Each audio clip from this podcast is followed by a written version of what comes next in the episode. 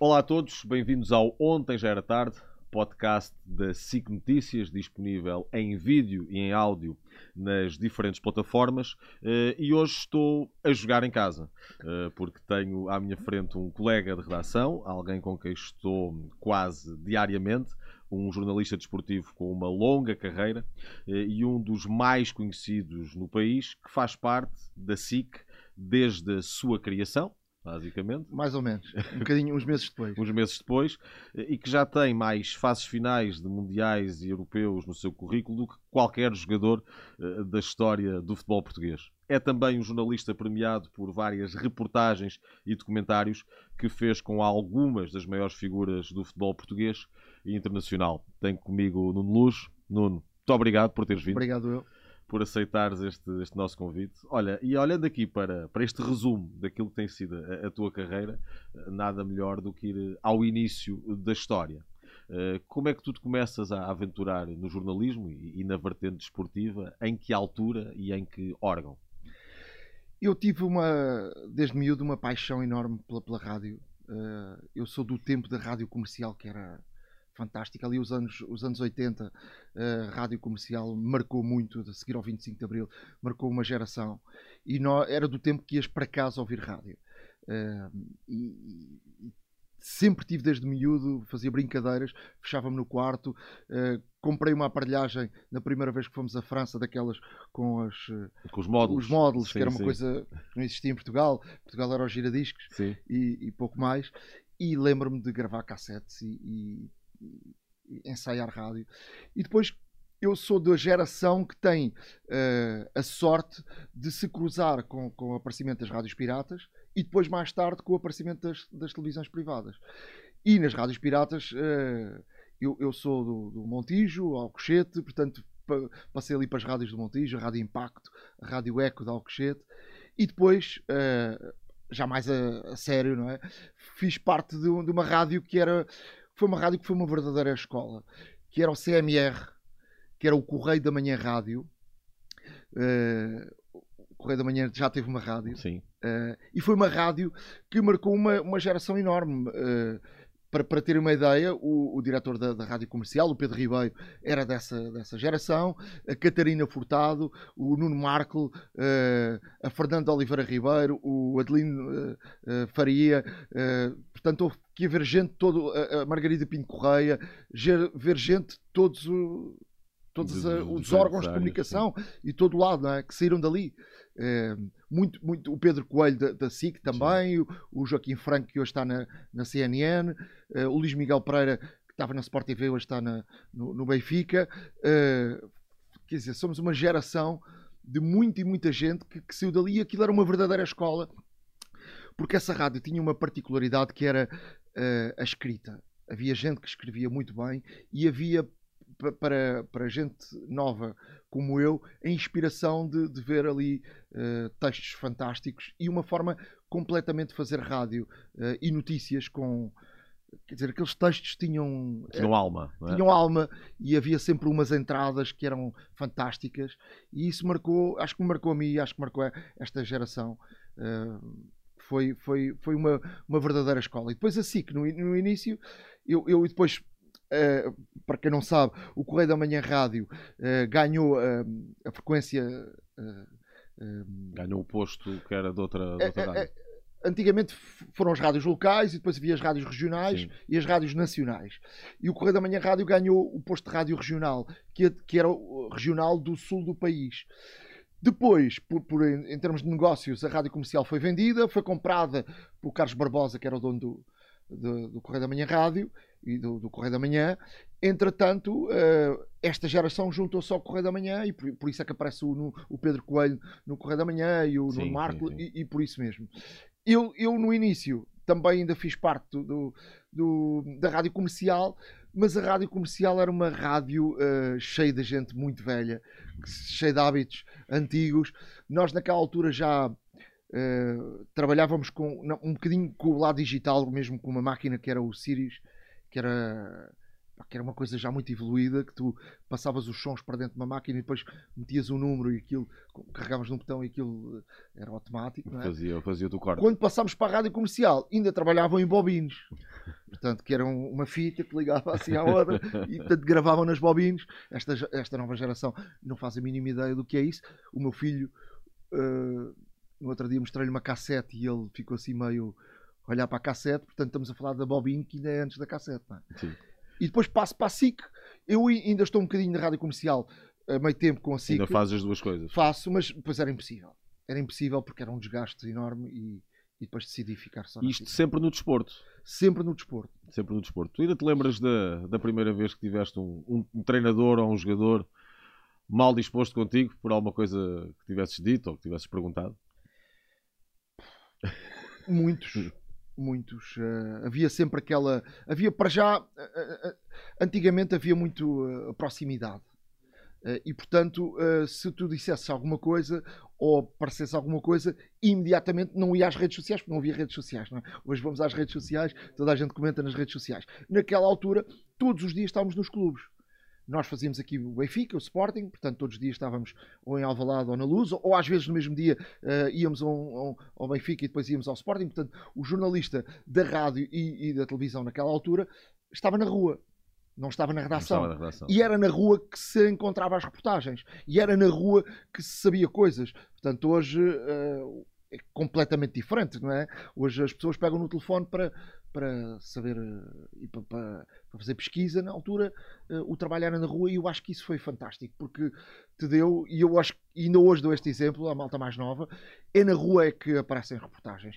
Ainda, ainda não há muito tempo, portanto fez agora um ano que o Roberto Martínez eh, se, se estreou, na, na- na- ou se foi anunciado como selecionador nacional. E eu fiz uma reportagem sobre as origens do Roberto Martínez e fiz um percurso enorme. Havia muita coisa pendente e eu peguei no, no, repórter de imagem e disse: Olha, vamos de carro, vamos para a Espanha e as coisas vão acontecer. Porque se tu estivesse à espera. Portanto, foste onde ele nasceu, onde Não, e fui, e tinha muitas entrevistas pendentes com, Uhum. com, com, com o Courtois, com o Witzel, umas coisas que saí daqui que não estavam confirmadas.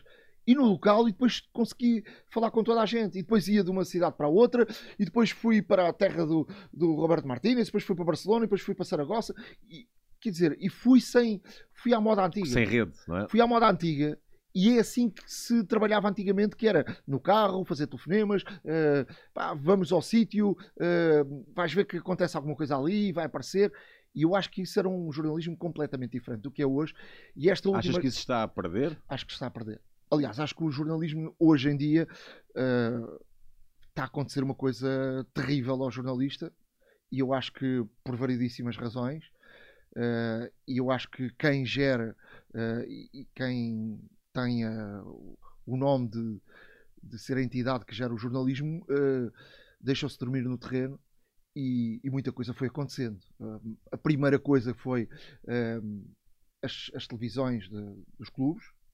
Não é? não há aqui uma não há aqui um- uma separação entre o jornalismo hoje um, um- alguém independentemente das pessoas serem sérias e, Claro, claro. honestas e fazerem o trabalho mais mais eh, honesto possível mas tu não podes se, o- se o órgão de comunicação social tu com a carteira profissional tens um, uma- um código deontológico e o código deontológico diz que tu tens de ser isento ninguém nenhum clube é isento Óbvio. mesmo que as pessoas mesmo que o próprio jornalista Não vais contra a e eu, entidade e eu sou amigo, não é? eu sou amigo de tanta gente, do, do- Porto Canal, de- de- do, da Benfica TV, do Sporting TV. As pessoas são sérias e, são, e são mais eh, honestas possíveis no- na, sua, na sua profissão. Mas esses canais são geridos pelos diretores de comunicação e as linhas são. Ninguém, por exemplo, um clube vai perguntar ao treinador, e eu acho que tinha toda a lógica, fazer a pergunta que o adepto faz, não é? E se tu és adepto do, do Benfica, do Sporting ou do Porto, muitas vezes estás contra determinada decisão que o treinador tomou e tu, como adepto, que és o cliente desse canal, eh, vai- vais para as redes sociais, comentas a- a- as coisas, falas com os teus amigos no café, mas ele fez esta substituição, fez aquela, e o jornalista pode fazer essa pergunta? Não pode. O não jornalista do órgão Do do, órgão de clube não pode. E esse, é- essa, essa é o, É uma comunicação muito controlada. Ou seja, este é o primeiro ponto que se deixou, e portanto já estamos aqui há vários anos com, com, com televisões dos clubes, e, e portanto uh, uh, a Comissão da Carteira dormiu e, e, e nada disso. Ser... Ou seja, tu és a posição é, de que deveriam é... tirar a carteira aos jornalistas que vão trabalhar. Não, eu, para... eu, eu, eu, sou. Eu sou se, tu, se tu tens um, um código deontológico para, para seguir e tens, e tens que te reger por esse código deontológico, tem que ser para todos. Portanto, tu não podes. E, e isto para te dizer agora o seguinte.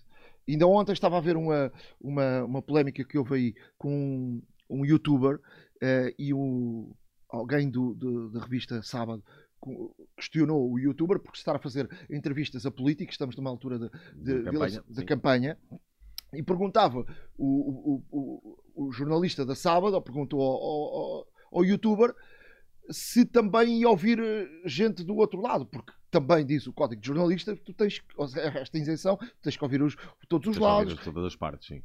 E o, o, o, youtuber, e bem, ficou muito uh, incomodado com isso.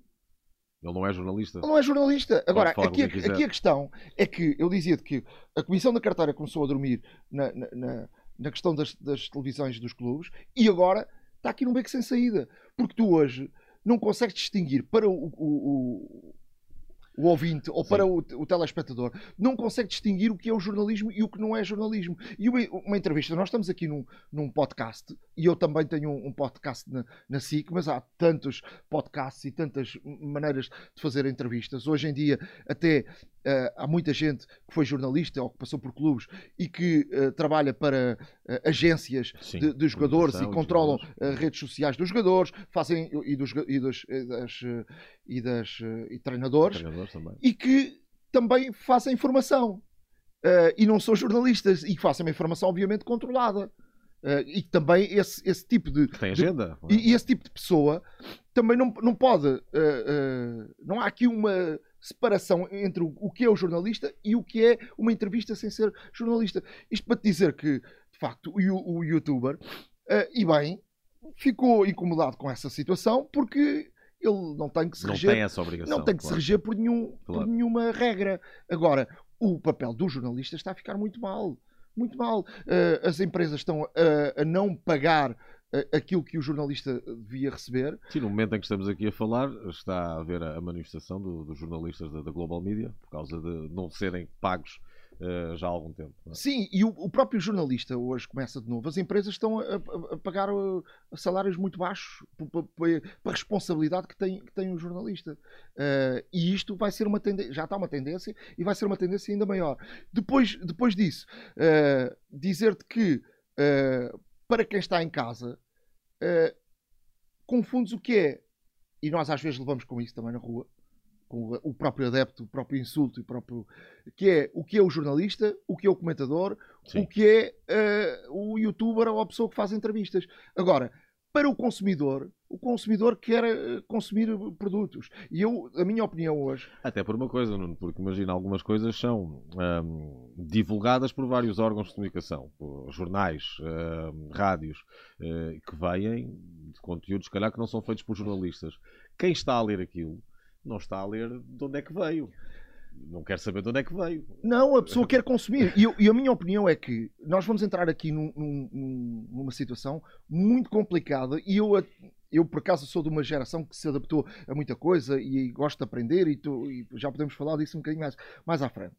Mas esta nova geração vai ter que uh, ser e olhar para esta área não como uh, o jornalista puro, mas provavelmente como uh, o criador de conteúdos. Porque as Sim. próprias televisões e os próprios meios de comunicação social, eu acho que eu vejo uh, num futuro próximo. isto é um negócio e, portanto, tem que ser um negócio para toda a gente. E, portanto, os próprios meios vão à procura de conteúdos que deem dinheiro. E, portanto, o jornalismo puro e duro, eu acho que está em risco de, risco de acabar. Ou, pelo menos, um risco de, de ter aqui um, daqui a 10 anos, podermos ter um, não termos uh, tanto conteúdo feito por diversas pessoas que não são jornalistas e teres uh, um conteúdo exclusivamente feito por jornalistas. E eu acho que a Comissão da Carteira, uh, não sei, eu acho que agora vai ser muito difícil apiar esse caminho. Por, porque as, as, empresas olham para isto como um negócio. Ainda há poucos dias eu vi alguém que vai abrir, eu creio que é nos Estados Unidos ou no, não tenho agora a certeza, um meio de comunicação social feito in, in, inteiramente por uh, realidade virtual, uh, inteligência, artificial, artificial, eh, onde tu crias o- os apresentadores como tu queres. Sim, sim, Portanto, sim. eu agora posso ir ao mercado e perceber o que é que, o que, é que as pessoas querem. Querem um- querem uma mulher, querem um homem, querem olhos azuis, querem olhos castanhos. E, portanto, E fazes de acordo com de isso, acordo. com o mercado. Que não tem baixas, que se for mulher não tem que parir, Sim, está- está não está doente nunca, e feito por, por máquinas. E, portanto, eh, isso, para quem está no, no mercado como empresário, pode ser um bom negócio. Agora, olhamos para a nossa profissão e eu ponho aqui muitas reticências do que é que será a nossa profissão daqui a 10 anos. Olha, falando do jornalismo puro e duro, ah, tu fizeste parte da equipa de um programa muito polémico e muito marcante, logo na, na fase inicial da SIC, Os Donos da Bola, ah, com muita investigação, ah, com muitos temas quentes, ah, em que vocês também não tinham qualquer problema ah, em estar a entrar em campos de, de grandes clubes e com as relações de grandes clubes e acabaram por pôr cá fora muita coisa que, que mexeu ah, na altura eh, com o panorama futebolístico, muitas, muitas investigações. Eu recordo-me de algumas de cabeça, situações de eh, uma do Porto, de viagens pagas a árbitros. Como é que era nessa altura fazer esse, programa? A pressão, Foi- acredito que fosse. Foi, era, foi constante, eu acho que foi fantástico, tenho muitas saudades disso. Ainda, ainda há muito poucos dias estava a ver no arquivo da SIC eh, isso. Eu, eu, eu digo-te uma coisa, eu, se hoje eh, a SIC metesse eh, esse, esse arquivo dos donos da bola disponível, eu acho que seria um êxito online, porque ainda há muito poucos dias eu estava a ver coisas que nem eu já me lembrava de ter- termos feito. Eh, por exemplo, Portugal joga com a República da Irlanda em 1995. Estádio da Luz. Apuramento para o Euro 96 que ganha, ganha 3-0, não é? 3-0. O Rui Costa mete um grande gol. Gol Ahm, Portugal é apurado outra vez para um campeonato da Europa, algo que não acontecia Uhum. desde 1984. Eu estava no relevado a fazer reportagem, porque naquela altura fazia-se reportagem no. Falavas Uh, independentemente, os independentemente, ali. independentemente se o jogo estava a dar noutra televisão. Havia essa liberdade para os outros meios de comunicação social de fazerem uh, isso. trabalho, e eu acho que quem ganhava era o, o público. E eu estava a ver agora, há poucos dias, peguei num, num- nos donos da bola, e no dia a seguir, uh, Portugal, ah, Portugal, perdão, ah, no dia a seguir, ah, a- SIC fez uma reportagem, mostrava a reportagem do Rui Costa, que jogava na Fiorentina. Fomos a casa com ele levar a, a fazer a mala, depois fomos levá-lo para o, para o aeroporto e fomos até o aeroporto com ele e fomos no carro com ele a falar do jogo que tinha acontecido há uma hora atrás. Quer dizer, eu, eh, era fantástico nessa altura. Mas esse acesso é impensável hoje em dia. É com as impens- máquinas de Não, comunicação hoje, que têm. hoje é impensável. Os clubes, os clubes acham que a informação é deles. Eu acho que erradamente, porque ahm, vai, vai- está- está-se a perder muita coisa. Aliás, tu sais daqui e tu vês a Inglaterra, por exemplo, a Premier League, e quem tem os direitos da Premier League é uma abertura, há uma abertura completamente diferente. Ahm, mas naquela altura era, era fantástico. E depois, os donos da bola. Foi, foi um marco na televisão portuguesa, porque os donos da bola, nós quando saíamos para a rua com, com reportagens, eh, saíamos com todas as provas possíveis. E, portanto, era irrefutável. Essa, essa história do, das Até porque eram coisas também bastante Essa- graves. Se não estivessem bem calçados, era Sim, um mas hoje em, não é? dia, hoje em dia, se tivesse uma informação dessas, dás e depois, eh, se calhar, parte da informação não, não, não se confirma ou não tens maneira de provar. E aquela informação, havia uma regra que era a informação quando saía, saía já com tudo eh, feito e com prova. Não havia, não havia, Não havia. nada a, a Por desmentir. exemplo, essa, essa história do- do- das viagens dos árbitros, fui eu que a fiz. Ehm, e foi, e ainda agora há pouco tempo, quando saímos de Carnachide para, para, para Passo de Arcos, abri uma gaveta e que tinha lá um jornal e ainda tinha o futuro na capa. Portanto, Sim. já foi 1990 e qualquer coisa. E um, assim, um molho de folhas com faturas de viagens pagas eh, aos árbitros. E portanto, e não estamos a falar nem um nem dois, eram muitos. Era a tradição. E portanto, aquilo quando saiu, saiu eh, de forma inequívoca. E, e só para ter uma ideia, eh, eu acho que o, o Carlos Calheiros, coitado do Carlos Calheiros, foi o único que pagou. Sim. porque foi o primeiro eu, eu falar com ele e portanto, depois aquilo falaram uns com os outros e toda a gente se calou. Mas eram árbitros de todo lado, do Porto, de Lisboa, de todo lado, de Viana do Castelo. E portanto, todos eh, gozaram férias, todos fizeram viagens, uns em Portugal, outros para o Brasil. Eh, eu recordo do Carlos Calheiros, e quem não, não, não sabe dessa história, eh, nós tínhamos faturas da Cosmos pagas e que nas observações vinha uh, cobrar ao Futebol Clube do Porto. uh, o doutor, uh, o, chefe de, de, de, tesouraria deu ordem para pagar do Porto. E portanto aquilo estava lá escrito, não fomos nós que escrevemos. O Carlos Calheiros viajou. Tudo claras, não é? O Carlos Calheiros viajou para, para o Brasil, férias com a família, e usou um, o nome de Carlos Amorim, que era. Ele era Carlos qualquer coisa, Amorim Calheiros. E portanto, eu quando fui a Viana do Castelo, e só para as pessoas terem uma ideia, já tínhamos todas as provas na mão, tudo. E, e pedi ao Carlos Calheiros para falar com ele. E ele amavelmente disse: Sim, senhora, pode vir, e nem perguntou porquê. Portanto, também é algo um bocadinho impensável no dia de hoje. E, e eu mostrei-lhe a fatura. Como é que justifica esta fatura, esta viagem paga pelo Futebol Clube Porto? Está aqui a fatura. Uh, e portanto, a seguir a isso, houve. E o que é que ele disse na altura? Ele, ele ficou muito aflito, ficou muito aflito na altura, e portanto, o Carlos Calheiros uh, foi, foi o único árbitro de um lote de muitos, de muitos árbitros, que ficou visado e que, e que, e que ficou prejudicado, obviamente, na sua carreira, mas ele, ele, naquela altura, valia tudo. Portanto, valia tudo Uh, e portanto acho que as pessoas não podem ter memória curta hoje em dia quando se fala de arbitragem não podem ter memória curta e muita, muita gente fala do apito dourado mas antes do apito dourado houve, Já havia outras coisas, houve muita claro. coisa houve Sim. muita coisa mesmo e portanto não havia vergonha por parte dos árbitros e nós desmascarámos isso nos donos da bola e portanto foi uma das, das muitas coisas que fizemos por exemplo o Paulo Garcia recordo-me perfeitamente que foi comprar doping como uh, fez uma reportagem Recordo-me disso. O, foi o Paulo Garcia com outra pessoa, porque o Paulo uma... Garcia era conhecido e não podia ir ele, mas ele é que fez a história. Uma câmara oculta. Uma câmara oculta, foi com outra pessoa sim, que era um sim. dirigente de um clube uhum. e, que, e que ia comprar doping a um médico eh, do Leixões, no Leixões. E trabalhava com vários clubes, não é? Ah, e o médico explicava tudo e perguntava: tem os jogadores que não querem tomar? Ah, não quer tomar, mistura no chá, os gajos bebem, bebem, na mesma. Bebem na mesma. Valia tudo. É e os donos da bola têm aqui uma importância enorme. E a, a própria SIC Assim, quando entra nos anos 90, mudou radicalmente a forma. Para já levou uh, o cidadão à televisão, que é algo que não conhecia. Uh, havia um programa que era o Praça Pública, sim, que, sim, sim, que de facto fazia com que as pessoas fossem à, à televisão e falar e metessem. E depois, uh, no, na área da política, começou-se a mostrar a vergonha que era na Assembleia da República, com gente que dormia, gente que fazia, fazia tudo. O outro lado. Portanto, do lado dos, dos, dos políticos. E portanto, eu acho que assim que foi foi, teve um papel extraordinário e eu tive a sorte de apanhar tudo isso. Apanhar isto como miúdo, eu era muito uhum. miúdo. Portanto, eu era muito novo quando entrei na SIC, eh, era de uma geração dos mais novinhos que lá, que lá estava, e a SIC foi de facto uma escola uh, enorme. E eu, eu gostava mesmo que a SIC voltasse a, a meter este tipo de programas uh, disponíveis no, no, online, porque uh, para esta geração e para muita gente recordar de facto a televisão que se fazia. No outro dia peguei numa, num dos donos da bola e estava a ver, uh, antes de um, no fim de semana antes de um, de um, Sporting Porto, estava o Fernando Gomes em estúdio, que era jogador do Sporting Sim. e tinha sido grande figura do Porto, e que estava incompatibilizado com, com, com o Porto, entrou pelo telefone.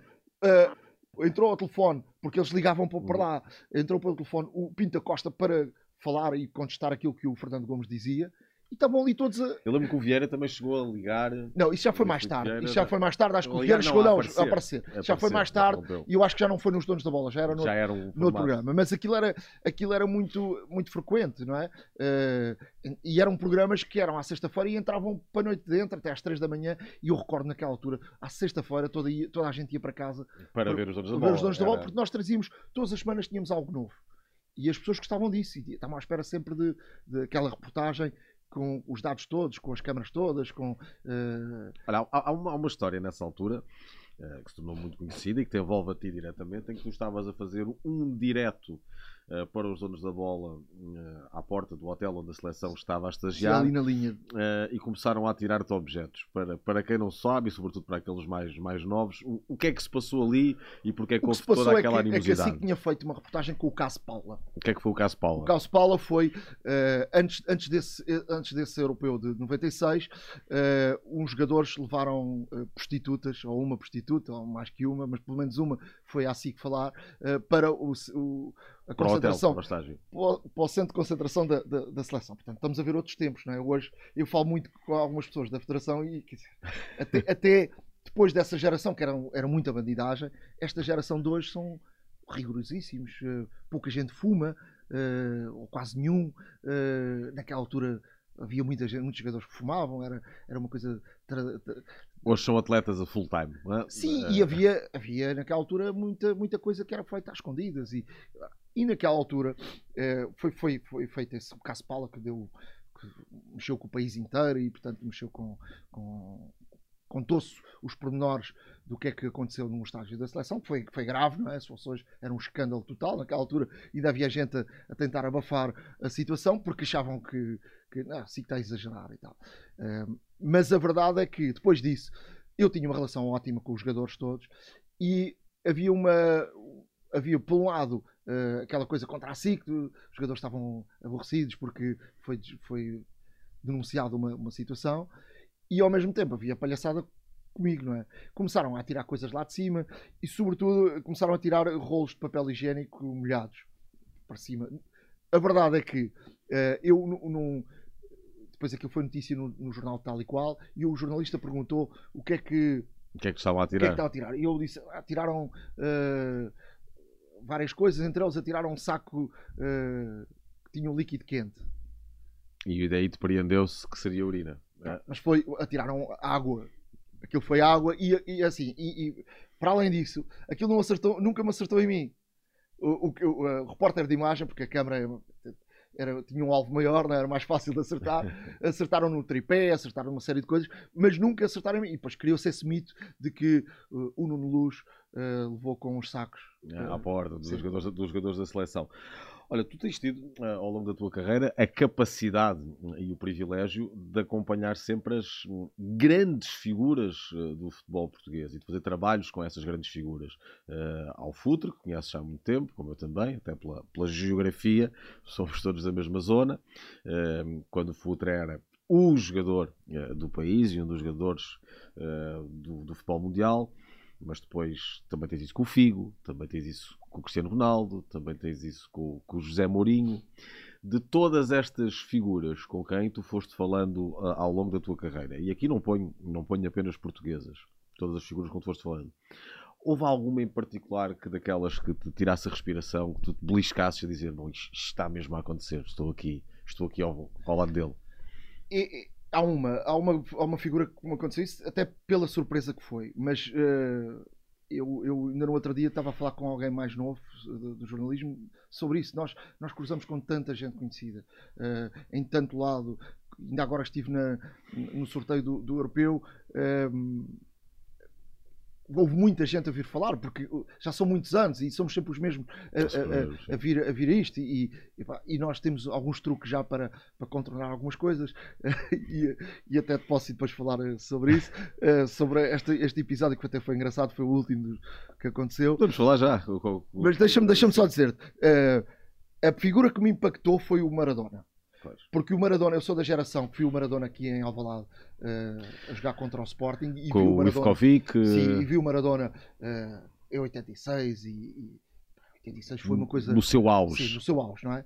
E, e no Barcelona ainda me lembro do, do, do Maradona no Barcelona e no próprio Sevilha e o Maradona faz parte da história da SIC porque o Rodrigues de Carvalho antes de começar a SIC foi com o Paulo Cepa uh, a Sevilha para tentar entrevistar o Maradona. O Maradona foi o primeiro entrevistado no primeiro dia de, de história da SIC em 1992 o Maradona tinha voltado ao futebol tinha voltado à Espanha Sim. ao Sevilha e e ele impactou-me porque eu estava em casa do Jorge Mendes a almoçar e ele não disse nada a ninguém eu tinha ido fazer uma reportagem, tinha uma entrevista com, com o Ronaldo, uh, e estou a almoçar e de repente toco a campainha, o Jorge sai da mesa, vai à porta e de repente levantas a cabeça e vês o Maradona na sala a dois metros de ti. Quer dizer, foi das personagens mais impactantes. E depois o Maradona, eu estava com o Paulo Cepa, o repórter de imagem, e o Paulo Cepa foi quem teve com, com o Rodrigo em, em Sevilha e aquilo para entrevistar o Maradona, aquilo foi feito às duas da manhã ou três da manhã. O Maradona disse: Eu falo com vocês, mas vocês têm que ir à minha festa, porque a seguir ao jogo houve uma, houve uma festa. E só depois da festa depois, é que falou. Às três da manhã. e, o, o, e o Paulo Cepa contou essa história ao Maradona e o Maradona lembrava-se. o Maradona lembrava-se dessa história. E depois ficamos ali um, num convívio na sala uh, e o Jorge já não estava. O Jorge disse: Mas pá, tu não peças nada ao Maradona por amor de Deus, porque sabe como eu que eu sou, não é? Tentar ali fazer alguma. E o Maradona disse-me assim: então, mas tu estás a fazer o quê? Eu estou a fazer um, um documentário com o Mourinho. Venho aqui entrevistar o Ronaldo para esse documentário. Então, mas eu também vou aparecer nesse documentário. E eu disse: mas como é que vais aparecer no documentário? Vou! Vai lá buscar a câmera. Eu só me lembrava do Jorge. Eu mato-te se tu pensas alguma coisa ao Maradona. Quando o Jorge entra na sala, estou a entrevistar o Maradona. Imagina os nomes que me chamou, não é? Tive que estar a explicar, mas não fui eu que quis. Não fui eu que pedi, foi ele que pediu. Como é que o Maradona te vai pedir a ti para, para entrar? Mas é verdade. O Como é que vais Maradona dizer que não? Não, não, não, O Maradona. E, e o Maradona vai-te pedir a ti para entrar na reportagem. Não, mas a, a questão é que não foi por mim. Foi porque ele tinha um, uma- um carinho enorme pelo José Mourinho. Sim, E portanto, quando ele percebeu que eu estava a fazer uma história sobre o José Mourinho, queria entrar ele também. quis, quis entrar. Isto para te dizer, e para voltarmos à história agora de- de- do sorteio, nós temos uma larga experiência de, de- de fazer coisas sem poderes fazer. Eh, Eu, por exemplo, eu, lembro, que eu fiz um Mundial de 98 em França sem credenciais. E fizemos reportagens dentro dos estádios, fizemos tudo. E portanto, nós somos. eh, Como é que conseguias entrar? nós somos doutorados em, em fazer reportagem, em conseguir contornar aquilo que não é, não é possível. Eh, eu lembro-me, em 98 fizemos isso. Eu fiz uma reportagem, por exemplo, num jogo, a França com o Paraguai, dentro do estádio. Foi o tal jogo que foi para a morte súbita e um gol do Blanco, que o Zidane Sim, não sim, joga. E com o Roberto Pires, com a família do Roberto Pires, E sem credencial. sem credencial. Comprámos bilhetes, íamos com os bilhetes, naquela altura era mais fácil. Tu falas com o porteiro, o porteiro é português, olá, tudo bem? Vai, e já estás lá dentro, com entras com a câmera. Portanto, eu tenho um- uma técnica Tem que que é haver um- alguma, alguma lata tenho também. uma né? técnica que há um brasileiro que me contou uma vez num, num, num Mundial: disse: Ó cara, você não pergunte não. Se pergunta, está fudido. Vai entrando. Portanto, a técnica é sempre essa: bom dia, olá, tudo bom? Ah, e quando vão perguntar, mas tem que. Já, já estás lá. Com todo à vontade, claro. E o que, o que é que aconteceu neste, neste, hum, neste sorteio do, do, do Campeonato da Europa? Aconteceu o seguinte: eh, a SIC tem os direitos para o Campeonato da Europa, mas eh, os direitos só foram comprados agora muito tarde. E quando se tentou comprar a Passadeira Vermelha, que era a cerimónia antes, Sim, sim. antes onde passam as estrelas todas, já não havia espaço eh, para. E portanto já não tinhas, já não podias. Eu num dia anterior fui, fui a ver os. fui buscar a minha credencial, falar com as pessoas da UEFA, e a senhora da UEFA disse: Olha, vocês não têm aqui lugar, mas podem fazer uns diretos um bocadinho mais afastados, a, a 3 metros, vejam e dá para mostrar. E dá... Entretanto, eu com a minha experiência disse: "Pá, vamos ficar aqui, vi, há sempre gente que não vem, que compra lugar e, e não, e não vai, ou porque aconteceu uma coisa qualquer, e havia ali um espacinho, fomos metendo. Fomos metendo, dois metros agora, eh, um metro não sei o quê, e um metro depois, e a seguir já estás na passadeira vermelha. Mas isto, isto, isto para contar a história do seguinte: eh, começaram a chegar as figuras, pá, e são muitos anos, as pessoas conhecem-te, e toda a gente veio ter comigo a cumprimentar, não, tudo bem, e muitas delas falaram. O câmara que estava comigo, o Jorge Guerreiro, perguntava: pá, estão aqui a malta do UEFA, vai ficar aborrecido e não sei o quê. Isso, Isso é um problema vosso. claro. não, não te preocupes com isso, porque eles vão achar, e ninguém te vai questionar isso, porque toda a gente está a vir aqui falar connosco, Com naturalidade. com naturalidade, em cumprimentar-nos e a falar. E portanto eles vão achar que nós somos muito importantes. Portanto, somos uma televisão muito importante. E naquele caso, agências de comunicação, de, de- de- de notícias, Sim. tipo Reuters e, e- e o próprio UEFA, juntaram-se a nós porque os intervenientes vinham falar connosco, o Figo, o, o Roberto Martínez, E o, o Felipe Lam, boleia. eh, e apro- aproveitaram, eles acharam que nós éramos realmente muito importantes. E portanto, eh, são os tais truques eh, que se vai fazendo com a experiência e que se vai contornando ao boa maneira portuguesa, porque eu acho que isto faz parte do, Também do- da nossa forma nosso de estar, claro. eh, Uhum. Eu estou-me a lembrar agora de outra história, por exemplo, final do Euro 2016. Eh, Nós não tínhamos, nós tínhamos credencial, mas a credencial não era válida para o dia do jogo. Portanto, no dia do jogo, nós íamos ver os jogos como um adepto e depois tínhamos sempre uma técnica que era no final do jogo, íamos ouvir os, os adeptos e conseguíamos entrar ali para a zona da bancada e entrevistávamos adeptos e fazíamos ali os diretos e fazíamos ali uma série de reportagens. Eu lembro-me no final do Euro, aquilo depois começou a ser hábito, as pessoas, depois os adeptos são sempre os mesmos, vão aos quartos de final, à meia final, à final, e quando chegou à final estava tudo feliz, não é? Obviamente, até nós felicíssimos por, por Portugal ter, ter ganho o Campeonato da Europa, pegaram em mim, atiraram ao ar, eu com o microfone fiz um... um Já tiveste alguma situação em que aquilo que tu estavas a, a- a fazer, estavas emocionado? Eu acho que eu acho Foi que, aí? eu acho que 2016 foi foi de facto ah, a única vez que Tens que estar a pensar, tenho, tenho, tenho que me conter aqui um bocadinho. Sim, porque, porque eu, eh, 2006, o Campeonato do Mundo também, também me emocionei.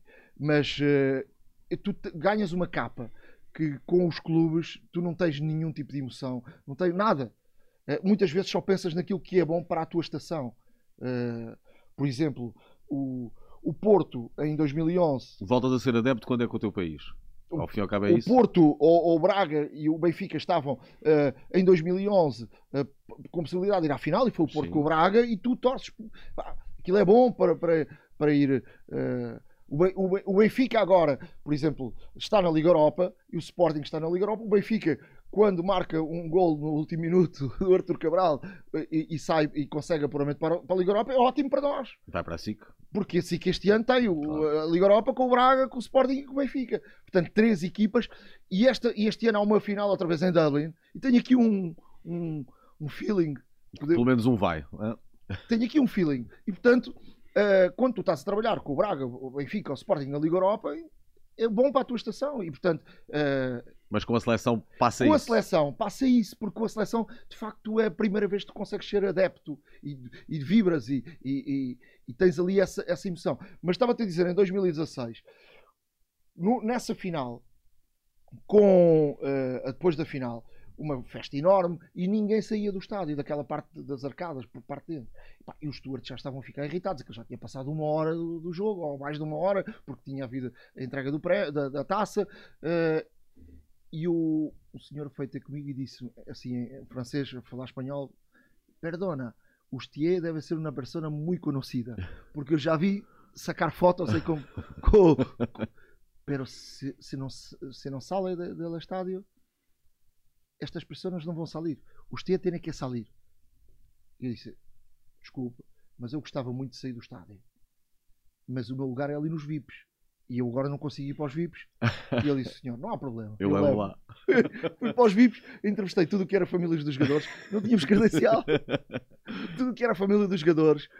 E entrevistámos no final do, do, do Euro 2016. Portanto, tivemos ali uma grande reportagem com este não sei, eh, eu acho que faz parte um bocadinho do meu ADN eh, de ter uma costela mesmo tuga para, esse tipo de coisa. E e frente. Olha, falávamos, falávamos aqui dessa parte da, da seleção uh, e de sentires uh, o lado mais adepto. Vários jornalistas que estiveram no Mundial de 2006 contaram que naquele célebre jogo da Batalha de Nuremberg entre Portugal e Holanda, os ânimos que estavam no campo começaram a passar também para a zona de jornalistas e já havia ali alguma animosidade entre jornalistas portugueses e holandeses. Eu, eu, eu, eu por acaso fiz o jogo, eu estava no Relvado e 2006 foi um ano especial porque eu fiz todos os jogos no Relvado e portanto foi por um pouco, tinha um feeling Portugal ia àquela final e, e Portugal tinha tudo para ser campeão uh, do mundo. Eu acho que aquela oportunidade foi uma coisa uh, que se perdeu mesmo porque Portugal, se tem ganho à França, jogava uma final com a Itália e Portugal podia ser campeão sim, do mundo sim, sim. e tínhamos sido campeões do mundo, que era uma coisa. Uh, não sei se alguma vez vamos dizer somos campeões do mundo. Uh, a verdade é que esse jogo foi terrível uh, e eu estava no relevado. mas quem, os meus colegas estavam todos na bancada, aquilo foi mesmo muito duro, aquilo ia dando mesmo porrada à sério. E vou-te dizer, desse jogo também, dei por mim a discutir com o Ricardo porque eu, eu, eu estava num sítio mesmo em que estava a baliza do, de Portugal e não podia falar com ninguém. E a FIFA tinha umas regras muito aborrecidas. Só podia beber a água deles, não podia beber uma outra água, não podia levantar, tinha que estar 3 horas antes do jogo sentado numa cadeira. e aquilo com os nervos. Uh, Começa tudo a fazer confusão. O Ricardo já dizia. Ah, a luz, e não sei qual luz, vai, com força. Porque aquela segunda parte, ainda por cima foi aquela baliza onde eu estava. A segunda parte é um era bolas, bumba, bumba, ao poste, a, a, a saírem mesmo ali ao lado e eu com o coração nas mãos. Uh, houve uma das bolas que, foi o, que veio uh, ter comigo. O jogador do, da Holanda pediu uma bola e eu disse: a bola, a bola vai lá buscar. Portanto, foi, eu acho que foi o Mundial mais emocionante. Eu, eu emocionei-me tanto no jogo contra a Inglaterra que fiquei sem voz. Fiquei afónico mesmo. Completamente afónico. Uh, aquele jogo contra a Inglaterra foi. O jogo Portugal ganhar penaltis, com o Ronaldo. Não, penaltis e não há nenhuma equipa. Se tu fores ver uma estatística, eu não posso agora precisar isto, mas há muito poucas equipas que falharam dois penaltis e que ganham nos penaltis. Sim, sim. Portugal falhou dois penaltis. Verdade. E ganhou nos penaltis. Logo na, no, nos cinco, não é? Depois para seguir. Uh, e Portugal ganhou. Portanto, quem falha dois penaltis está fora. tá, perdeu. Quer dizer, aquilo foi uma emoção tão grande, tão grande, tão grande, que eu fiquei afónico. E Portugal ia jogar com a França poucos dias depois. Das meias finais. Eu tive que ir ao, ao doutor, de- médico, de- ao doutor Jones. doutor Jones, tem que me safar. Não sei o que é que ele me deu, mas deu-me uma injeção lá em pé, no, no treino da seleção, lá num cantinho. Passado 3 horas cantava o fado. Parecia um periquito. Parecia um periquito. Portanto, pá, são estas coisas e estas histórias que ficam. Uh, Já vais em quantas fases finais? eu, eu tive a Mundiais? contar, eu tive agora aqui a contar, tenho 7 mundiais e 7 europeus. Portanto, este, este ano fará 8 europeus. Tu começaste a ir ao- aos Mundiais, aos Europeus, ainda antes da 96. seleção ir Não, lá não, regularmente. comecei em 96 96. com a seleção. Depois vais em 98, Portugal não estava. Porque assim que, assim que marca. eh, 96 é, um- é uma, uma mudança radical do que é eh, o acompanhamento de- do jornalismo na- com, a- com as seleções. Nós tínhamos a escola da Globo de 94. eh, 94, o Mundial do- dos Estados Unidos, eh, a SIC passou muitas reportagens da Globo e aquilo era de facto fantástico porque tu vias algo que nunca tinhas visto, porque os jornalistas antigamente iam e os jornais iam fazer o treino da seleção, as declarações e acabava. Portanto, tu nunca conhecias o outro lado da- do Mundial e do Europeu, que era a festa que eu, muitas vezes esse lado é o lado mais giro. A Sim. festa, as pessoas, o, o que acontece no- para além dos 90 minutos. E nós, em 96, inspirados por aquilo que a Globo tinha feito, eu e o Daniel Cruzeiro, com o Paulo Cepa e o João Completo, eh, com o Miguel Franco Dias, que era o editor de imagem, hoje é um grande realizador da SIC, faz os jogos eh, de futebol da, da, da SIC, eh, mostramos pela primeira vez o outro lado de um campeonato da Europa. E a partir dali começaram-nos a seguir. A RTP, que já fazia há mais tempo e que já existia, começou também, viu-se obrigada a, a ir por este caminho e depois ficou uma escola. E aquilo que tu vês hoje, o acompanhamento que vês hoje num campeonato da Europa e do mundo, foi, foi, a, Foi começado na SIC. foi, foi começado na SIC. E, aliás, nós, e mesmo os próprios programas que existem há muitos anos nas televisões, com comentadores e tudo isso, vem daquilo que nós inventámos que foi os donos da bola.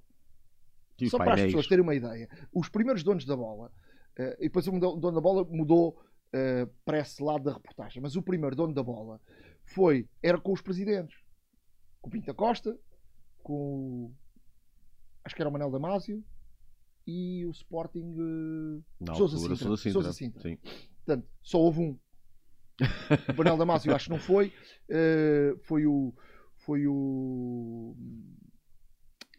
O diretor desportivo, como é que ele se chama? Ai, agora não- O José Capristano? Não, não, não, não, não. Foi depois com o Não, foi, foi durante muitos anos. O, eh, tem óculos, agora não está a lembrar.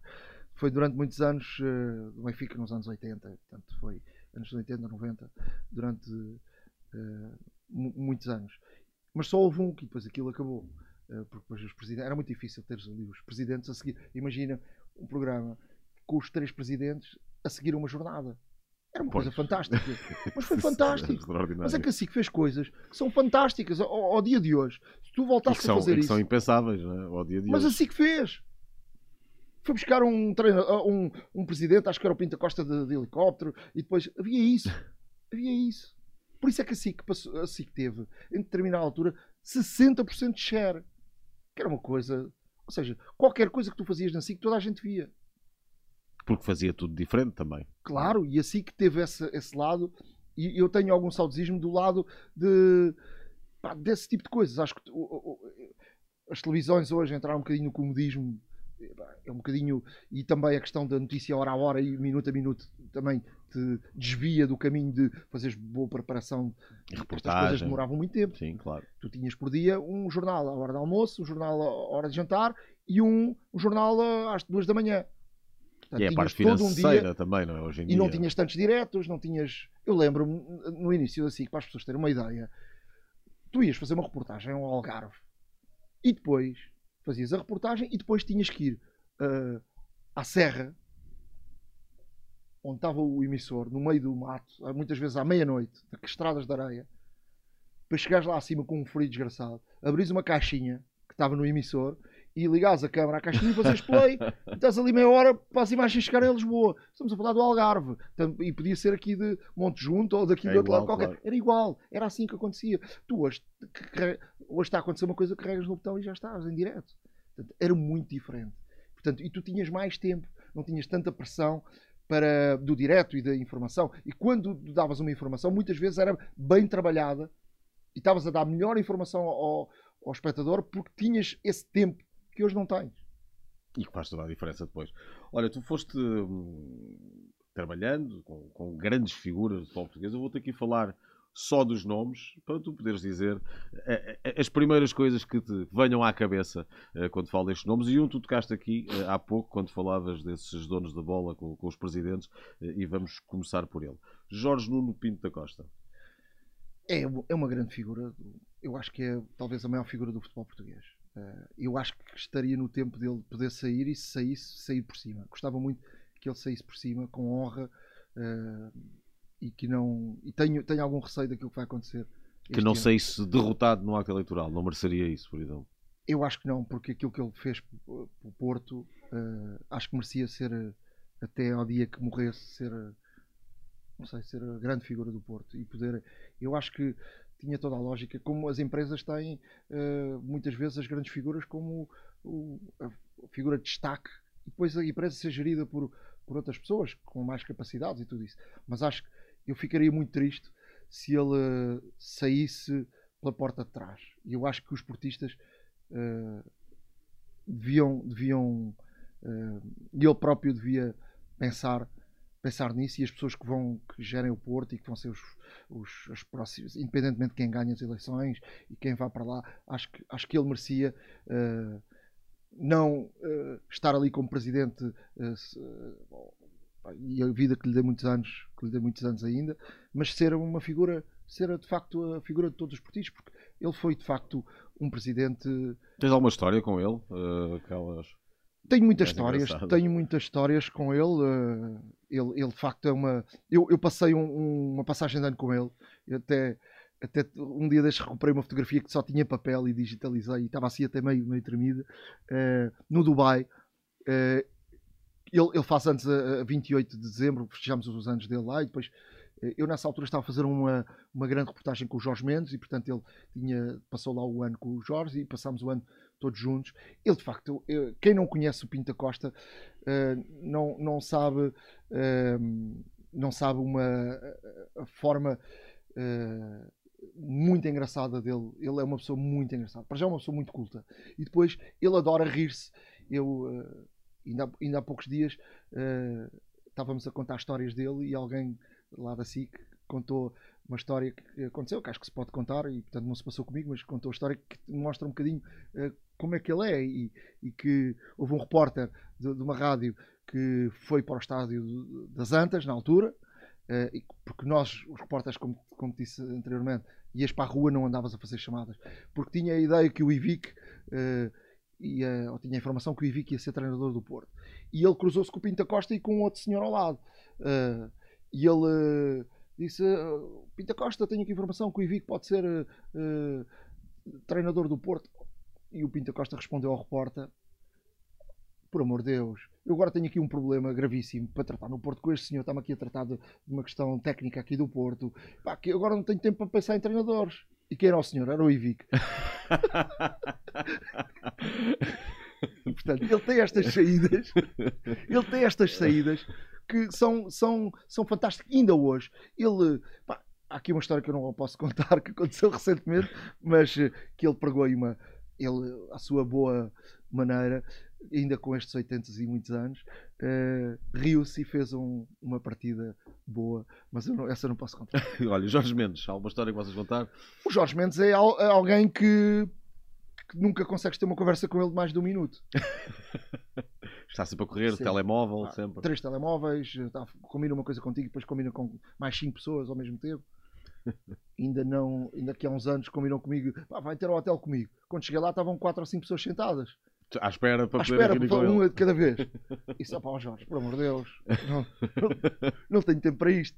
Portanto, é, é uma pessoa assim. Ele, toda a gente diz que ele tem que abrandar, mas a verdade é que ele não, não abranda. É, é, que seja em mercado e fora de mercado. É todos os dias assim. É a forma dele. A forma dele. É a forma dele. Luís Filipe Vieira. Eu, eu, eu, eu acho que o Luís Filipe Vieira devia ser mais reconhecido pelos benfiquistas. Eu acho que ele fez um trabalho fantástico. Só quem não vai ao Estado da Luz ou não vai ao Seixal, percebe a obra que, que ali está. ainda, ainda ontem eu estive em Alvalade e estava a olhar para isso. Os elevadores não funcionam, só funciona o elevador. Uh, tu estás na casa de banho do sétimo andar, que é o sítio dos jornalistas, que foi uma casa de banho que o Sr. Taveira esqueceu-se de fazer para os jornalistas uh, e só foi feita depois. Quando está muita gente no quarto andar, se vais à casa de banho, depois não podes lavar as mãos porque a água não chega ao intervalo. Uh, o, o, estádio de Alvalade não está cabelado uh, à moda antiga, tens que tirar cabos. Cada vez que há um jogo de futebol, perdem-se horas e horas e horas esticar cabos processo. no processo. O estádio está muito pouco cuidado e eu que vivi um pouco por dentro. Uh, tu vives a construção dos novos estádios. Sim, é? vivi um pouco ali por dentro em algumas reportagens que fiz no Benfica. O, o Luís Filipe Vieira estava e chateava uma pessoa que metia um pé na parede. Que, nós encostamos assim, às vezes, temos o pé, pá, tira o pé daí e a limpar. Eu vi ele a limpar a parede. E portanto, ele criou infraestruturas no Benfica e criou uma credibilidade do Benfica que não acontecia. Ele e o Manuel Vilarim, uh, que tomam conta do Benfica, que estava numa posição uh, extremamente má. Não havia dinheiro para, tu, para nada, deviam dinheiro a toda a gente e não havia obra. E portanto, eu, eu acho, independentemente do que, do que ele tenha feito, ou que a justiça diga, ou que, eu acho que ele, uh, em termos de, de, Benfica, devia ser reconhecido de facto pela, pela grande obra. E, e, e assim, as, uh, aquilo que, que, de facto vê-se aquela academia do Benfica e as coisas estão de facto impecáveis. Eu, eu recordo-me quando o, o, Varandas entrou para o Sporting, eu fui fazer uma reportagem com o Varandas. A academia do Sporting estava uma coisa miserável, mas uma coisa miserável. Buracos no chão, dos, nos corredores, uh, tudo degradado. Uh, não houve o, o, nenhum tipo de, de, manutenção e depois o, o Frederico Varandas veio, veio fez muita obra e aquilo, aquilo de facto agora já está uh, com outra cara. O próprio estádio, por exemplo, as cade... começou-se com as cadeiras, verdes, mas há ali muita, muita coisa que não foi feita durante muitos anos. E portanto, alguém que fez isso no, no seu clube, acho que merece, merece ser reconhecido por isso. Olha, Luís Figo. O Figo, uh, o Figo, olha, tive agora com o Figo, veio-me falar muito bem, uh, agora na, na Passadeira Vermelha. Sim foi uma das pessoas que lá apareceu e, eu disse-lhe, então hoje vem já diretor, vinha com a, a UEFA, ele, ele, gosta de ser de, estas brincadeiras, não é? Eu, eu acho que o Figo foi a, a primeira pessoa que eu conheci no futebol que, como é que se diz, ferreta. Ah, muito poupadinho, o dinheiro queria. hoje em dia há muitos jogadores assim. Por exemplo, o Bernardo Silva é assim, o Ricardo Carvalho era assim, era conhecido, não gastava um euro mal gasto. E portanto, uh, foi a primeira pessoa que eu, que eu conheci, o primeiro jogador, de facto, muito ah, com o dinheiro bem contado, sempre muito preocupado com a questão do dinheiro. Mas o Figo foi, eu acho que o Figo foi a primeira grande figura. O, o Futre foi a grande figura, uh, a primeira figura a ter uma dimensão. Mas o Futre não passou de Espanha, quer dizer, Sim. foi a Itália. Agora, o Figo foi, sem dúvida. Uh, uh, o início daquilo que depois o Ronaldo vem, vem por trás e passa. E, e, já não falando do Eusébio, obviamente. É? Também seria injusto não, não, Mas aí já estamos a não falar. falar do Eusébio. Mas uh, acho que o, o, o Figo ganha uma dimensão mundial muito, muito grande. E acho que tem que ter esse mérito. Não é? Vou aproveitar aí a tua ponte, falaste dele, Cristiano Ronaldo, com o qual já fizeste também um, um, trabalho, um documentário, e com o qual traz muitas, o muitas Ronaldo, histórias. O Ronaldo é uma pessoa de um coração extraordinário. Uh, as pessoas. Agora, ser Ronaldo é muito difícil. Ele não tem. Ele não tem. Por um lado, tem todo o dinheiro do mundo para fazer o que quiser, tem essa liberdade total. Por outro, depois não consegue fazer coisas simples como ir a uma esplanada e estar a comer um gelado numa esplanada tranquilamente. Não, Rossi, uma das figuras mais conhecidas no mundo. No mundo. Agora, para nós portugueses, eu acho que tem que ser um orgulho enorme. Eu já abri portas em todo o lado do mundo. Todo o lado. Estamos a falar de, do sítio mais longínquo que há. Até a Terriola em Portugal, mais pequena. Saberem que tu és português, vão te identificar sempre com o Ronaldo. E é um orgulho para cada um de nós poder olhar para ele e ele ser um grande exemplo.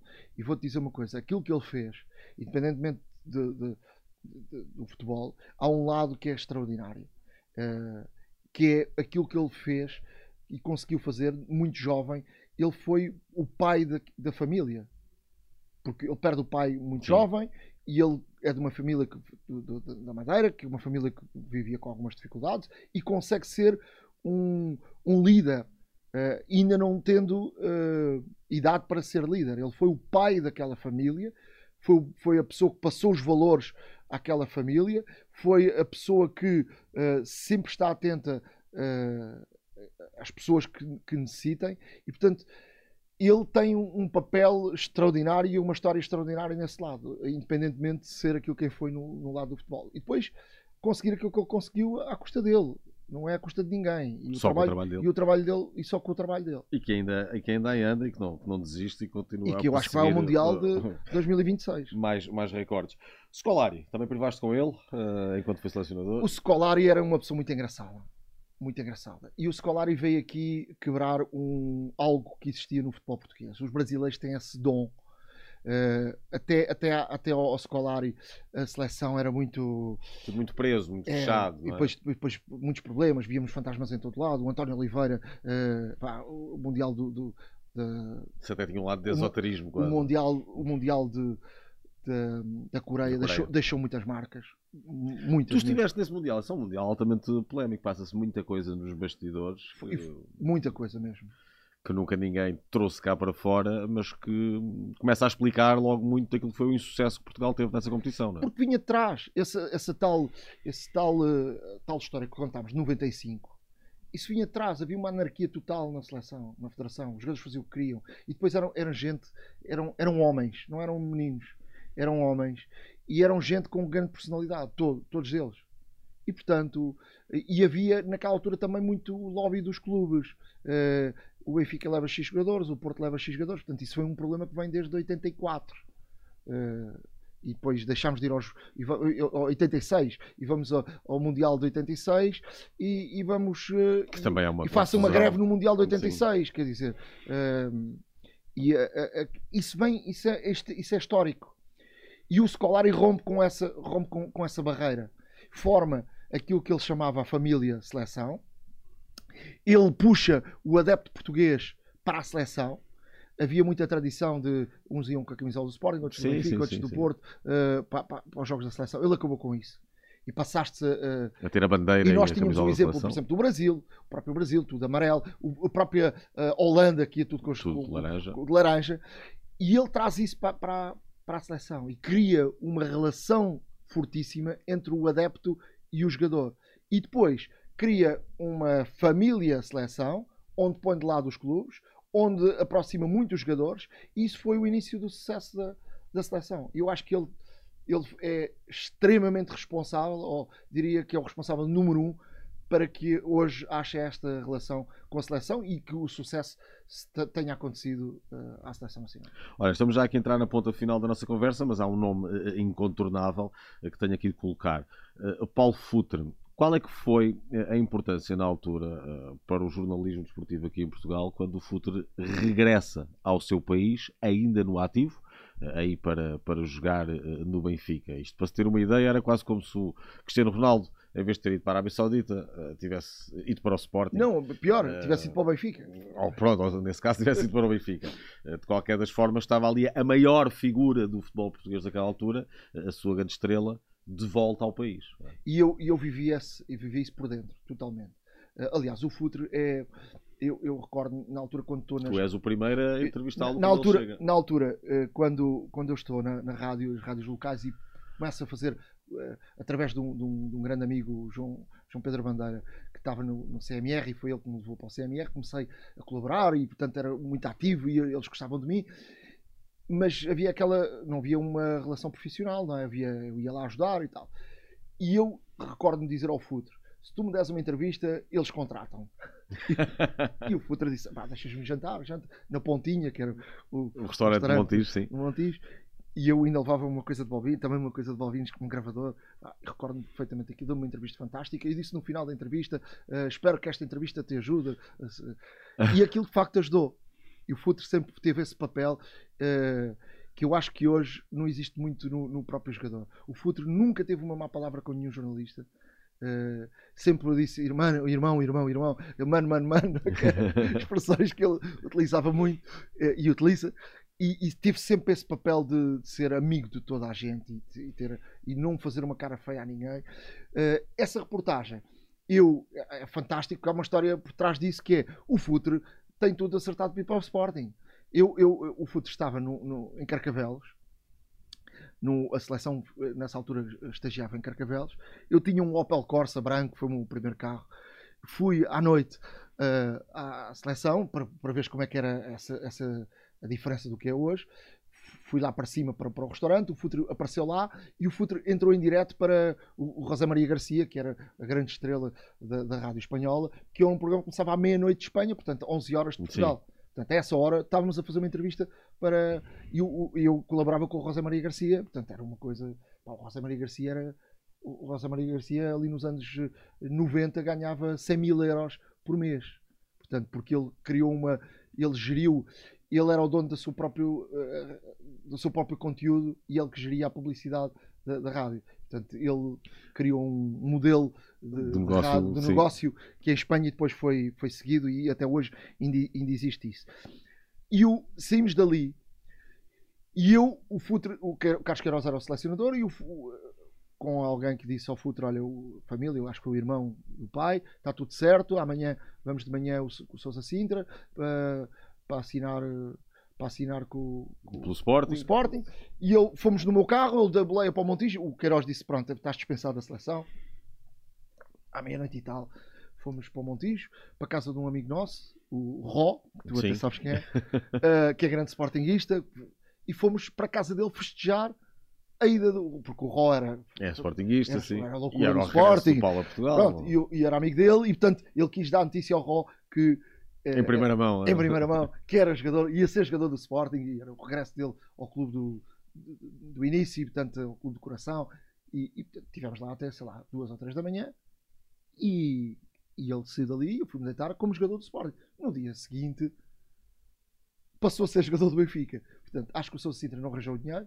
O Jorge de Brito uh, vai ao, ao Montijo uh, com, mandou chamar, não, não foi ao Montijo, ele mandou chamar o irmão e o pai do Futre, às 11 da manhã. Até, até recordo-me que o Arthur disse que o Jorge Brito lhe ofereceu o Arthur, um, irmão do, um, um copo de whisky às 11 da manhã a começar o dia. E, e, e, acaba por ir para o Benfica porque o Sporting não apareceu com o dinheiro. Ele não vai para o Sporting porque não apareceu com o dinheiro. E eu a seguir, na, no, nessa, na noite a seguir, portanto, a noite anterior foi de Carcavelos para o Na noite a seguir, fomos eu, ele e um, também um colega que era o Alain, fomos os três para Madrid portanto, para a estrada antiga, São Via Autostrada, chegámos a Madrid às 7 da manhã, o Futre a esconder-se, porque nessa altura era a maior polémica de Espanha. Esconder-se com uma almofada e, então, e, fomos para a casa dele. Portanto, e eu fiquei hospedado na casa dele. Eu fiz toda a reportagem dentro da casa dele.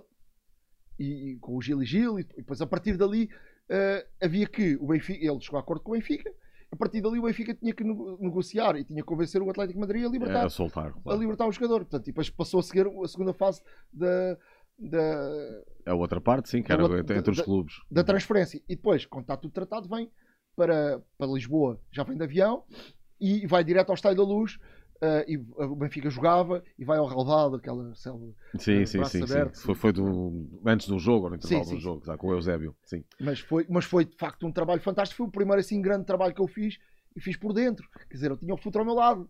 Imagina Quando toda que a gente queria Ronaldo, falar com o futuro, não é? Imagina, o Cristiano Ronaldo vai, uh, transfere-se de um clube para outro e eu estou ao lado do Ronaldo e quer dizer, era só, olha, podemos gravar agora, podemos entrar em direto e naquela altura ainda não havia muitos telemóveis, era telefone. Sim, sim, sim, era o acesso era o telefone de alta, altamente privilegiado. Olha, Nuno, dizias há pouco que não sabes se Cristiano Ronaldo vai ou não ao próximo Mundial, uma coisa tenho a certeza. Eh, quem irá a este europeu eh, e ao próximo Mundial uh, serás tu. Muito obrigado. Não, este europeu vou de, certeza, vou, vou de certeza, quer dizer, não sabemos o dia da manhã. Vou. Uh, ao próximo Mundial, vamos ver. Ainda faltam. Estou como o Ronaldo. Vamos pensar jogo a jogo. Jogo a jogo. Nuno, muito obrigado, obrigado uh, por esta conversa. Um grande abraço.